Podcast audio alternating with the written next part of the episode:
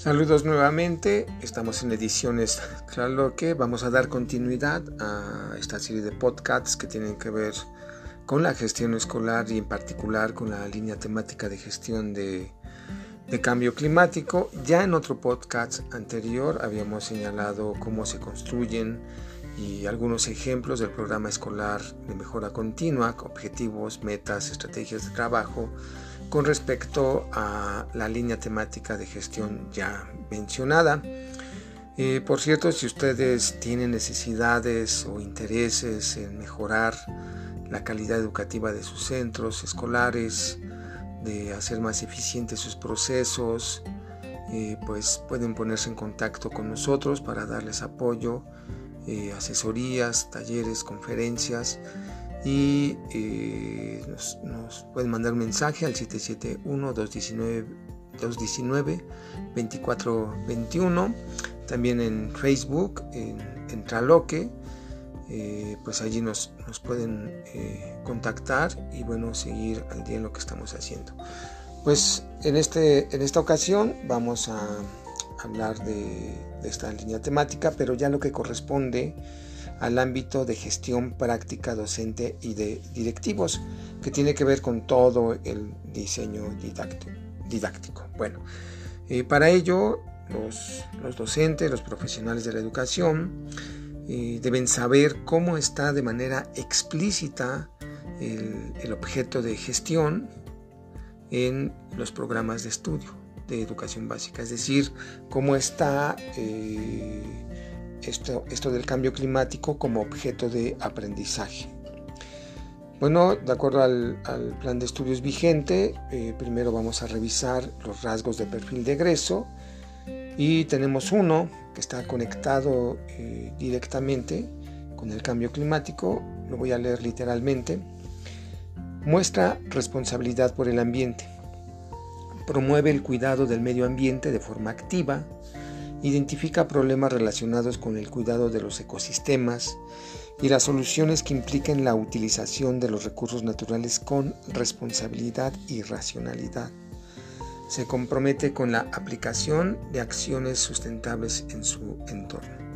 Aunque específicamente no dice cambio climático, pero todas las acciones eh, que se pueden hacer dentro de la participación ciudadana para eh, frenar, o mitigar los efectos del cambio climático, bueno, eh, corresponden al eh, cuidado de los ecosistemas, a la responsabilidad histórica, social, política, cultural que tenemos todos los ciudadanos con respecto a nuestros recursos bióticos y, bueno, que, que nosotros está en nuestras manos, en nuestras acciones y en nuestra razón, poder conservar preservar y, que aumente nuestro capital biótico, todos estos hermosos recursos que tenemos. Bueno, ahí está un rasgo de perfil de egreso.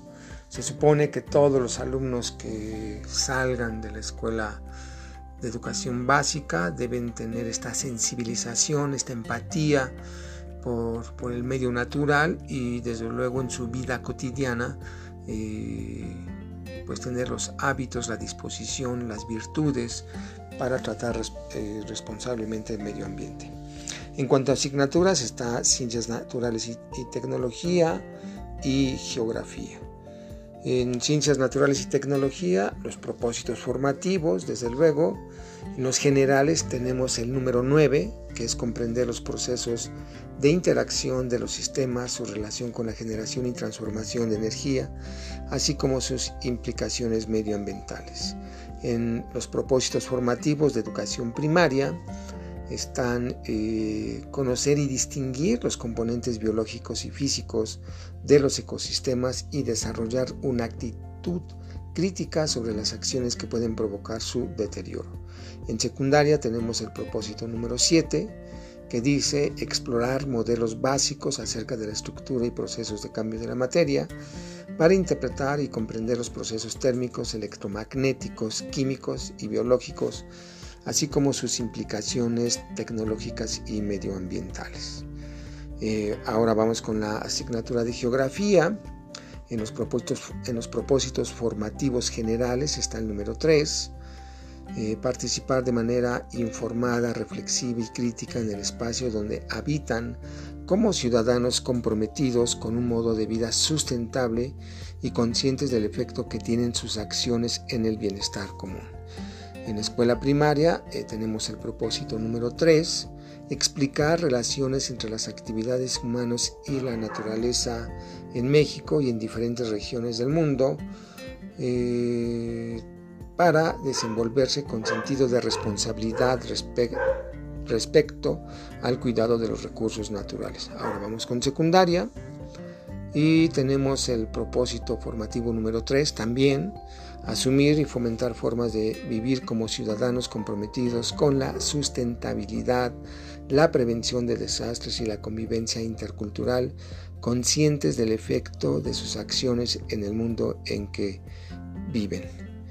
Eh, bueno, ahí están los propósitos formativos de geografía, los propósitos formativos de ciencias naturales y tecnología, que tienen una relación directa con el rasgo de perfil de egreso, muestra responsabilidad por el ambiente y a su vez se eh, llega al cambio climático como objeto de aprendizaje, como objeto de reflexión, pero también como objeto de la línea temática de, de gestión. Entonces, geografía y ciencias naturales y tecnología, que van desde la primaria a la secundaria, eh, en el mismo campo formativo, eh, es a lo que se quiere llegar.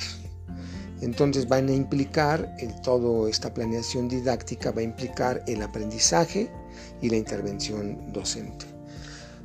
Para ello, para hacer posible que se viva el, el, aprendizaje y se cumplan los propósitos formativos derivados del plan de estudios, es necesario que como docentes tengamos como referencia un modelo, unas metodologías, eh, unas estrategias y unos recursos. El modelo, eh, desde luego, de acuerdo a la propia naturaleza del programa de estudios, de los programas de estudios y, bueno, de, las últimas o las más recientes aportaciones está el modelo socioconstructivista y humanista, eh, que tiene que ver con una perspectiva de respeto a la vida, de trato digno, y no solamente entre personas, géneros o culturas, sino a la propia naturaleza. Dejar atrás el especismo, esta falsa o equivocada creencia de que la humanidad es la especie superior, no hay especies superiores, todas formamos parte de un todo armónico y, todas merecen nuestro respeto y trato digno. Eh, eh, y bueno, luego están las metodologías y entra lo que estamos proponiendo una serie, una serie de metodologías en un modelo de circularidad y estas metodologías las hemos metido en círculos, algo que llamamos círculos didácticos, en el documento que, ustedes van a tener en sus manos están estos círculos didácticos eh, y está la propuesta didáctica con las actividades que, bueno, que llevaría más tiempo que les diera lectura, pero con el PDF, el, documento electrónico que, que, van a tener en sus manos, lo pueden ver en específico. Lo que sí puedo mencionar, los círculos didácticos, una metodología que está de comprensión de textos, es el primer círculo didáctico. El segundo círculo didáctico es aprender a colaborar aprendiendo. Y el tercer círculo didáctico es construcción y solución de problemas. Todos estos círculos didácticos tienen cuatro cuadrantes y un punto cero externo propiamente al círculo.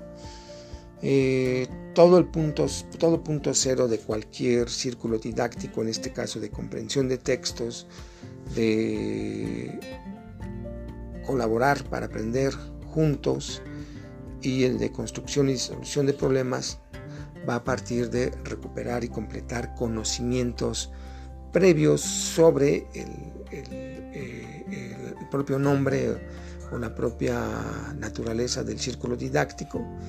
Es decir, por ejemplo, el de comprensión de textos, bueno, ¿qué se sabe del tipo de textos que se va a leer? Si es un artículo científico y también eh, los conocimientos previos sobre las temáticas que se va a abordar. En este caso, eh, que es el cambio climático. Entonces se recuperan y completan conocimientos previos sobre artículos científicos y artículos científicos sobre el cambio eh, climático. En, el círculo didáctico de construcción y solución de problemas se recuperan conocimientos previos sobre saber construir y resolver problemas eh, y de acuerdo a la temática que ahorita estamos manejando en esta línea temática de gestión está el cambio climático. Eh, los círculos didácticos de comprensión de textos y de resolución de problemas se trabajan por separado, no pueden ser trabajados al mismo tiempo, pero el círculo didáctico de aprender a colaborar aprendiendo sí que puede ser trabajado al mismo tiempo con los otros dos círculos didácticos. ¿no? Entonces, eh, comprender de manera colaborativa textos es posible y comprender, y, perdón, eh, construir y resolver problemas eh, de manera colaborativa también es posible. A esto se le llama una complejidad eh, entre metodologías que en este caso estamos llamando círculos eh, didácticos. Bueno, y si ustedes desean eh, contar con nuestra asesoría, nuestros materiales, verlos en específico, no duden en en contactarnos al 771-219-2421 y en Ediciones que les damos el apoyo que ustedes necesitan o también nos pueden seguir en nuestras redes sociales en Facebook en Traloque.